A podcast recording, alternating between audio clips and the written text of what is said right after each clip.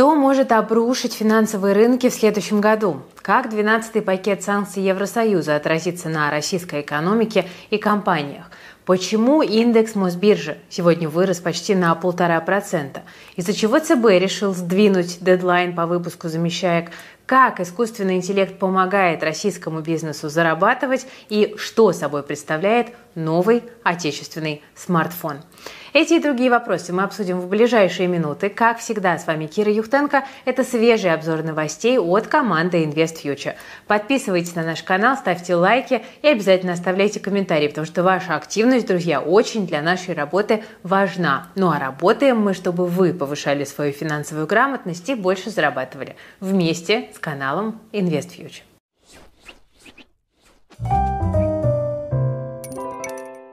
Друзья, но начать сегодня хочу не с новостей, а с прогнозов. Каждый декабрь многие компании, СМИ, там, не знаю, организации пытаются угадать, что ждет нас в следующем году. Мы решили тоже не отставать и составили свой прогноз для инвесторов на следующий год. Ну а чтобы было поинтереснее, мы выбрали несколько маловероятных событий, которые, тем не менее, могут серьезно повлиять на финансовые рынки. Ну, что-то из серии шок-прогнозов от Сакса Банк, только с поправкой на наши реалии. Итак, первое событие, оценить вероятность которого сложно, но тем не менее оно не исключено, это война между Китаем и Тайванем. В январе на острове пройдут выборы президента и парламента. Радикальные изменения во власти могут стать точкой невозврата и спровоцировать конфликт с большим соседом. Это может привести к глобальным санкциям против КНР, ну и как следствие падению мировой экономики. Само собой, Россия, у которой сейчас тесные связи с Китаем, тоже может оказаться в эту ситуацию вовлеченной. Ну, как минимум, упадет спрос на наши энергоресурсы и придется искать новые рынки сбыта. Следующий шок-прогноз от нашей редакции – это обрушение цен на нефть. Возможный крах банков и дефолты компаний на Западе, плюс неспособность Китая стимулировать свой внутренний спрос. Все это может привести к мировой рецессии и падению нефтяных цен до 30 долларов за баррель. Это может очень негативно сказаться на доходах России, привести к резкому снижению ВВП и ослабить рубль на 50% от текущего курса. Вот такой вот грозный прогноз.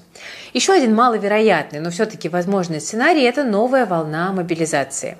По словам президента Путина, сейчас необходимости в ней нет, но если конфликт с Украиной продолжится и станет более масштабным, следующая мобилизация может случиться, и кто знает, может быть, она будет уже и не частичной. Ну а последствия для экономики, безусловно, будут. Это снова шок, это отток населения и капитала, падение индекса Мосбиржи ниже 2000 пунктов и возникновение черного рынка рубля. Сценарий не самый вероятный, но тем не менее, когда мы рассматриваем перспективы экономики, мы должны рассматривать, в общем-то, все варианты развития событий. Кстати, про Мосбиржу. Последний по счету, но один из главных по серьезности последствий прогноз – это как раз-таки санкции против Мосбиржи. Потенциально они могут вызвать полный паралич российской финансовой системы. Но тут все будет зависеть, конечно, от жесткости ограничений и от того, как эффективно наши власти на них отреагируют. Но в целом такие санкции могут привести к появлению двух валютных курсов – официального, установленного ЦБ, и такого, грубо говоря, теневого.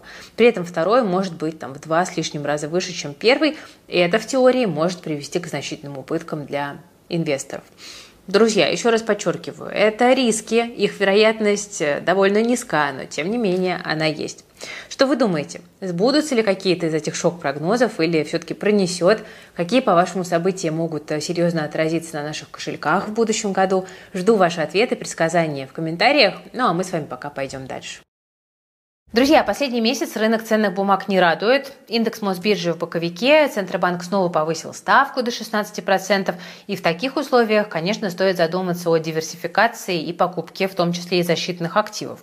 Один из надежных вариантов – это золото. Оно помогает сохранить деньги при высокой инфляции и заработать на росте цен. Ну и главное, несмотря на колебания, в долгосрочной перспективе стоимость металла постоянно растет. Тем, кто готов инвестировать в золото, я советую присмотреться к банковским счетам в драгоценных металлах от «Газпромбанка». Это удобно, в любой момент можно купить и продать активы онлайн. При этом срок размещения на счете не ограничен, а еще золото не облагается НДС, что позволит сэкономить на налогах. А это важный пункт для инвестора. Использовать банковские счета удобнее, чем хранить реальное золото, ну а риски ниже. Металл всегда на счете, а инвестору не нужно заботиться о его хранении и транспортировке. К тому же это доступно. По состоянию на 18 декабря стоимость 1,1 грамма золота начинается от 570 рублей. Открывайте счета в золоте онлайн вместе с Газпромбанком. Ссылку оставлю в описании к этому видео. Друзья, дальше у нас новость с пометкой «Молния». Буквально за час до того, как я села этот выпуск записывать, Евросоюз все-таки утвердил 12-й пакет санкций против России. Обсуждали его около полугода, и вот за две недели до новогодних праздников исчезли последние, так сказать, препятствия. По данным агентства Рейтер, накануне Австрия сняла свое вето с новых ограничений. Это произошло после того, как Украина согласилась убрать Райфайзенбанк Интернешнл из списка спонсоров терроризма. В силу 12-й пакет вступит сразу после публикации в официальном журнале Евросоюза, и, вероятно, это произойдет ну вот, со дня на день. Давайте посмотрим, что именно нас в этом пакете ждет, хотя вроде как санкции уже никого не удивляют, но тем не менее. Во-первых, запрет импорта алмазов из России, который начнет действовать уже с 1 января, ну а с начала марта наши алмазы нельзя будет поставлять в Евросоюз и через третьи страны. Правда, механизмов для отслеживания таких поставок пока у Евросоюза нет, их разработать планируют только лишь к сентябрю, так что на полную катушку запрет заработает не раньше, чем через полгода после официального введения. Как это отразится на российских алмазодобытчиков? Ну, смотрите, с одной стороны, конечно, плохо, так как это сужает рынок сбыта. С другой, такие трудности для нашего рынка не в новинку. Ну, например, в марте прошлого года США уже ввели эмбарго на поставки алмазов из э, России. К тому же пока не ясно, как Евросоюз планирует заменить поставщиков из России. Ну, например, Алросу, которая добывает около 90% российских алмазов. На нее приходится около трети глобального производства и почти половина мировых запасов. Ну, ну, по крайней мере, так утверждают самой компании. Так что вытеснить Россию с глобального рынка алмазов явно не получится. Конечно, это может отразиться на ценнике, но на азиатских рынках спрос на драгоценные камни растет, а значит, со временем компания сможет выровнять цены на свой продукт. Ну вот, к примеру, сегодня Индия сняла запрет на экспорт алмазов, что, само собой, для Алроса является таким позитивным сдвигом. Ну а если европейские механизмы по отслеживанию заработают с задержкой или будут, допустим, не очень надежными, то вполне вероятно, что алмазы будут закупать у России просто в серую, выдавая их за чьи-то другие. К тому же про возможные алмазные санкции ЕС было известно уже давно. Казалось бы, акции Алросы должны были падать на фоне вот этих всех обсуждений, но они наоборот на 20 с лишним процентов с начала года выросли. Так что вряд ли кто-то действительно верит в существенные последствия для алмазного гиганта. Что не скажешь про «Русал», крупнейшего в нашей стране производителя алюминия. В новом пакете санкций, среди прочего, есть запрет на импорт российской меди медной и алюминиевой проволоки, ну а также фольги. При этом буквально неделю назад появились сообщения, что в случае ухудшения экономической ситуации компании придется заморозить или закрыть несколько своих предприятий. Они уже работают на грани нулевой и даже отрицательной рентабельности. Так что, возможно, новые санкции тут станут последней каплей э, в этой вот э, чаше. Также ограничения коснутся поставок российской стали и сырья для ее производства. И вот это явно не лучшая новость для наших металлургов. Кроме того, ЕС вводит запрет на импорт российского сжиженного пропана. При этом странам потребителям предоставляют переходный период в 12 месяцев. Вот это не единственные топливные меры, кстати говоря. Евросоюз решил ужесточить контроль за соблюдением эмбарго на российскую нефть и потолка цен на нее. Ну, например, теперь компании должны будут уведомлять соответствующие органы о продаже танкеров в третьей стране, в том числе и а, поддержанных. Это довольно важный нюанс. Вообще ЕС решил ужесточить борьбу с обходом санкций. Европейских экспортеров обяжут при продаже ряда товаров и технологий в другие страны страны по контракту запрещать реэкспорт в Россию. В основном это коснется товаров, которые могут быть использованы в военном производстве и в авиации. Кроме того, в новом пакете есть ограничения на поставки из Евросоюза технологий двойного назначения. Сюда попадают химикаты, двигатели постоянного тока, станки и детали для машин. Экспорт в Россию программного обеспечения для промышленных предприятий также теперь будет под запретом. Хотя надо отметить, что есть и некоторые послабления. Евросоюз решил убрать ограничения на ввоз предметов личного пользования И я говорю тут о предметах личной гигиены, одежды, которую носят путешественники и которые хранятся в багаже. Кроме того, немного смягчены правила въезда в ЕС на автомобилях. Теперь это могут сделать граждане Евросоюза, живущие в России, если это их личная машина, а не на продажу. Ну а также в том случае, если авто э, носит э, дипломатические номера. Чуть не забыла про важное нововведение. ЕС впервые включил в санкционный режим возможность конфискации российских финансовых активов. Да-да. Пока речь идет об изъятии активов юридического или физического лица, Схема использования замороженных активов ЦБ пока осталась рекомендацией, как мы видим. Ну, если подытожить, то хорошего для российской экономики от 12-го пакета санкций, конечно, мало, хотя, скорее всего, будут заявления властей о том, что новые изменения, новые ограничения ничего не изменят. Ну и шутки про пакет с пакетами тоже, разумеется, никто не отменял. Ну, вообще стоит отметить, что санкции уже стали новой реальностью для нашего бизнеса, и к этой реальности хочешь не хочешь, но нужно обязательно адаптироваться. Кстати, то же самое можно сказать и про искусственный интеллект, потому что еще буквально вчера это была непонятная новая технология, которая нужна скорее для развлечений, чем для работы, но уже сегодня это главный тренд, который берут на вооружение крупнейшие мировые корпорации. Нейросеть тут даже стала словом 2023 года. Ну вот э, по свежим опросам 94% российских компаний, которые используют ИИ, утверждают, что это помогает им сокращать расходы. При этом две трети из них уже получают реальный финансовый эффект в виде роста прибыли. И это на самом деле очень э, мощная статистика, которая должна заставить задуматься. Но даже искусственный интеллект пока не может утолить кадровый голод. Это главная проблема российского бизнеса в этом году. И поэтому решать ее приходится при помощи временных сотрудников, фрилансеров. Вот мы видим, что за последний год спрос на таких вот сотрудников заметно вырос, причем по самым там, разным направлениям это происходит. Фриланс – это действительно весьма неплохая подработка. Всего за 2-3 часа в день можно выйти на дополнительный доход до 40 тысяч рублей в месяц. И если вам тоже интересна эта сфера, но вы не знаете, с чего начать, то, друзья, приглашаю вас на наш практикум по заработку в интернете. Он называется отклик. Вы познакомитесь с самыми прибыльными биржами фриланса и узнаете о лайфхаках по привлечению заказчиков и построению личного бренда. Ну а еще повысите эффективность своей работы и разберетесь во всех юридических нюансах. Благодаря нашей программе обучения можно, друзья, достичь результата всего через одну неделю, и примеры наших учеников – это явное тому подтверждение. Вот в рамках практикума мы тут запустили реалити «Делаем деньги». Цель – привести новичка к первым 50 тысячам рублей на фрилансе и сделать это за один месяц. Так вот, за первые две недели совокупный доход участников перевалил за 165 тысяч. Одна из учениц уже смогла перевыполнить план. Главный ее совет – не бояться и пробовать. Постоянно постоянно, регулярно. Оставляйте отклики, каждодневно, не пропуская ни единого дня. Тогда вы всегда будете обеспечены на завтрашний день работой. Я тоже ничего абсолютно не умела все навыки приходят постепенно. Где-то приходит задание, что-то не понимаешь, но вроде бы, в принципе, тебе это понятно, и ты начинаешь изучать эту тему, и в процессе изучения ты понимаешь, как это делать, и остальные задания уже не кажутся настолько сложными. Так что, друзья, записывайтесь на обучение прямо сейчас, вводите промокод «Карьера» и забирайте подарок для максимально комфортного старта. Это мастер-класс, который поможет вам вызывать интерес у заказчиков и работодателей. Но учтите, пожалуйста, что количество подарков по промокоду ограничено. Ссылка на практикум по фрилансу будет в описании к этому ролику. Присоединяйтесь. Ну а теперь давайте поглядим, как эту неделю начал российский рынок акций. И здесь мне есть чем вас порадовать.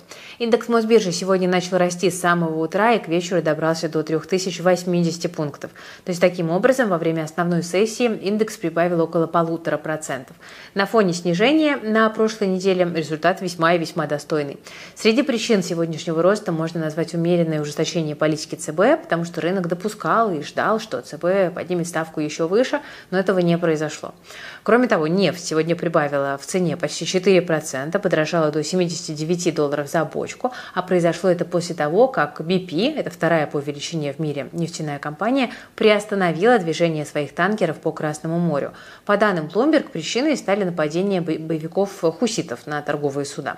Чуть позже о таком же решении объявила и тайваньская судоходная компания Evergreen Line. Ну а на прошлой неделе на это этот шаг пошли крупные контейнерные перевозчики – датская Майерск и немецкая Heypack Lloyd AG. На фоне возвращения нефтяных котировок к росту у российского нефтегаза на Мосбирже сегодня настоящий праздник. «Газпром», «Роснефть», «Сургутнефтегаз» прибавляют от 1 до 2%, ну а «Лукойл» и «Башнефть» так и вообще около 3%. Кстати, про «Газпром». Компания тут в кои-то веки порадовала результатами и прогнозами.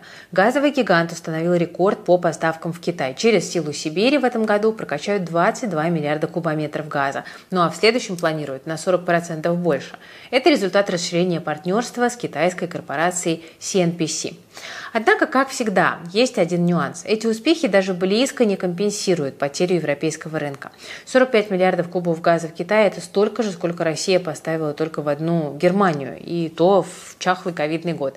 Так что не очень пока тянет на замещение всего ЕС, но тем не менее. В сумме с остальным дальним зарубежьем поставки национального достояния с 2016 по 2021 годы не падали ниже 170 миллиардов кубов. К докризисному периоду экспорт «Газпрома» просел как минимум на две трети.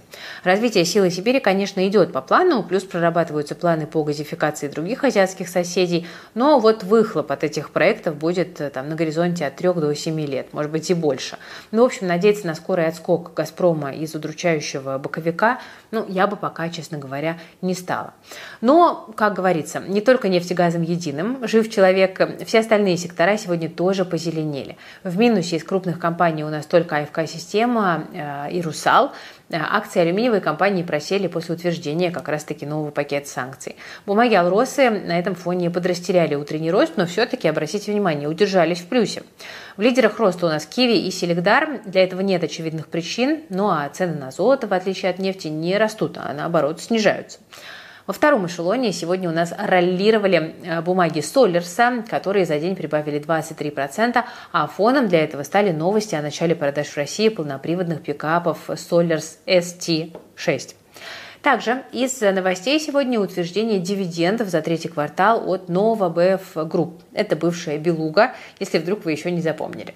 Размер 135 рублей на акцию, доходность по текущим ценам около 2,5%. Реестр на получение дивидендов закрывается 26 декабря, и на этом фоне акции компании сегодня более 4% прибавили. Аналитики ждут от NovaBev Group сильных результатов по итогам года с учетом сезонного роста спроса на алкоголь в четвертом квартале. Еще, кстати, хороший рост сегодня показали нам бумаги группы компании MD Medical. Это та, которая управляет сетью клиник «Мать и дитя» плюс 8% за день. Дело в том, что там Совет директоров утвердил новую дивидендную политику. На выплаты планируется распределять до 100% чистой прибыли, в том числе накопленной за прошедший финансовый год, если такая имеется. Ранее руководство MD Medical заявляло о планах выплатить и пропущенные дивиденды за второе полугодие 2021 и 2022, ну а также за первые 6 месяцев этого года. Сейчас вернуться к выплатам компании мешает, сами догадайтесь, что правильная регистрация на Кипре. Но вот сегодня группа сообщила, что документы для, для редомицеляции а, уже готовы. Переезд в Россию может быть завершен в первой половине следующего года, чего, конечно, инвесторы будут очень ждать. Ну а теперь новость для тех, кто сейчас присматривается к замещающим облигациям. Дело в том, что зампред ЦБ Ольга Полякова заявила, что регулятор готов продлить срок размещения замещаек до 1 июля следующего года. Об этом она сообщила в письме президенту РСПП. Оказывается, о продлении сроков ЦБ попросили еще в начале ноября, и это был один из главных рисков для рынка замещаек на конец этого года. Ну, собственно, задним числом ситуация видится так. Все надеялись на получение разрешения прав комиссии, она разрешения не дала, и в итоге за полтора-два месяца до дедлайна эмитенты обнаружили, что как бы не успевают технически этого сделать. Э, полгода, кстати, могут дать некоторым компаниям шанс соскочить, если погашение евробандов у них должно состояться летом-зимой 24-го. Ну, мол, какой смысл выпускать замещайки всего на пару месяцев? Давайте уже как-нибудь обойдемся без этого. Ну, в общем, те, кто начали покупать замещающие облигации заранее, оказались в итоге правы. И, кстати, в числе таких счастливчиков и я с командой, потому что мы еще в середине ноября советовали начинать заходить в замещайки, несмотря на потенциальный навес продавцов. Ну, а теперь этот риск и вовсе ушел как минимум на полгода у нас э, с горизонта. Ну и пока доходности не начали снова снижаться, мы тут э, сделали такую актуальную подборочку замещающих облигаций. Обратите на это внимание. Мы рассмотрели облигации, которые интересны прямо сейчас. Ну, например, можно обратить внимание на пиковские бумаги, которые я раньше выделяла. Сейчас доходности стали чуть меньше, но все равно они остаются очень даже интересными для того, чтобы там припарковаться. Полный список актуальных замещаек э, опубликовали мы в нашем телеграм-канале If Bonds, который целиком и полностью посвящен у нас облигациям. Забрать его можно совершенно бесплатно. QR-код выведем на экран, ссылку поставим в описании. Пользуйтесь, пост найдете в закрепленных сообщениях, ну и обязательно подписывайтесь на If Bonds удачных вам инвестиций. Ну и, собственно, раз уже одна из главных тем дня – это новые санкции, давайте мы напоследок поговорим и про успехи импортозамещения. Россиянам официально представили AirPhone – это новый отечественный смартфон с нашей же операционной системой ROSA Mobile. Очередной убийца айфона, как его называют некоторые СМИ, будет производиться в Мордовии, то есть в России, и, возможно, вы удивитесь, но это уже отличает его от многих других смартфонов отечественных брендов, которые полностью делают в Китае и заводят возят по параллельному импорту. Так что на самом деле уже аргумент. Но назвать iPhone совсем российским все-таки язык не поворачивается, потому что он целиком состоит из импортных компонентов. Это подтвердил эм, даже генеральный директор компании-производителя, который называется Рутек, Дмитрий Иванников. Так что отечественные здесь только сборка и операционная система. Ну, кстати, уже неплохо.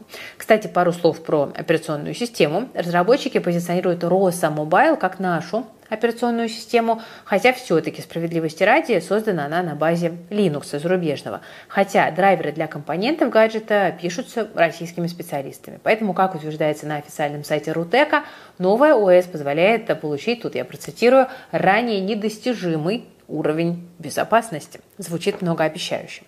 Если э, на вас э, такой, э, значит, как бы ход маркетологов не действует, то вот для госсектора и бизнеса это довольно важный пункт, особенно в нынешних реалиях, когда чиновники отказываются от своих айфонов, стремясь сохранить конфиденциальность. Это действительно тренд. И, кстати, пока только вот на них новые смартфоны рассчитан. Продажи начнутся в начале следующего года, и купить AirPhone смогут лишь корпоративные клиенты. Когда новинку начнут продавать в розницу, пока не очень понятно, но будем надеяться, что все-таки она до розницы дойдет. Ну, непонятно также и то, сколько она будет стоить. По слухам, 35-40 тысяч рублей, но пока никакого подтверждения этим слухам нет. Ну, надеюсь, что все-таки до такого ценника не дойдет. Все-таки по характеристикам Airphone, ну, как будто бы ближе к бюджетным гаджетам, поэтому вряд ли люди захотят его за такие большие деньги покупать. Ну, а на фоне снижения доли российских смартфонов на нашем рынке всего до 0,1%, кажется, что наоборот, нужно делать отечественные гаджеты доступнее. Ну, возможно, цену все-таки снизит. Кстати, если вас вдруг покорил дизайн российской новинки, вы расстроились, что розничных продаж в ближайшее время не предвидится, не грустите. Как только производитель впервые показал внешний вид гаджета, это произошло летом, в сети тут же отыскали братьев-близнецов Airphone, которые, правда, давно уже есть в продаже, и оказались ими Helio 80 из Бангладеша и также американский э, New A25. Телефоны похожи на российского брата, как две капли воды, хотя я уверена, что это скорее просто совпадение. Друзья, ну а что вы думаете о новинке? Купили бы или предпочитаете более знакомые бренды? И в какую сумму вы бы такой смартфон оценили? Давайте вместе в комментариях порассуждаем. Ну что ж, друзья, на этом сегодня у меня все. Несмотря на, конечно, легкую улыбку, когда говоришь про AirPhone, в любом случае хорошо, что э, у нас э, происходит какое-то движение вперед к нашему отечественному набору э, техники. Возможно, через несколько лет мы действительно придем к какому-то позитивному результату, будем ждать. Ну, а пока я на этом буду с вами прощаться. Если выпуск понравился, то ставьте лайк под видео, подписывайтесь на канал и жмите на колокольчик. Все полезные ссылки, в том числе на отклик э, практикум, в том числе на канал и в бонус, вы найдете в описании к этому видео. Ну а я на этом прощаюсь. Вы смотрели Invest Future, с вами была Кира Юхтенко. Берегите себя, своих близких, свои деньги. Всем пока, до завтра.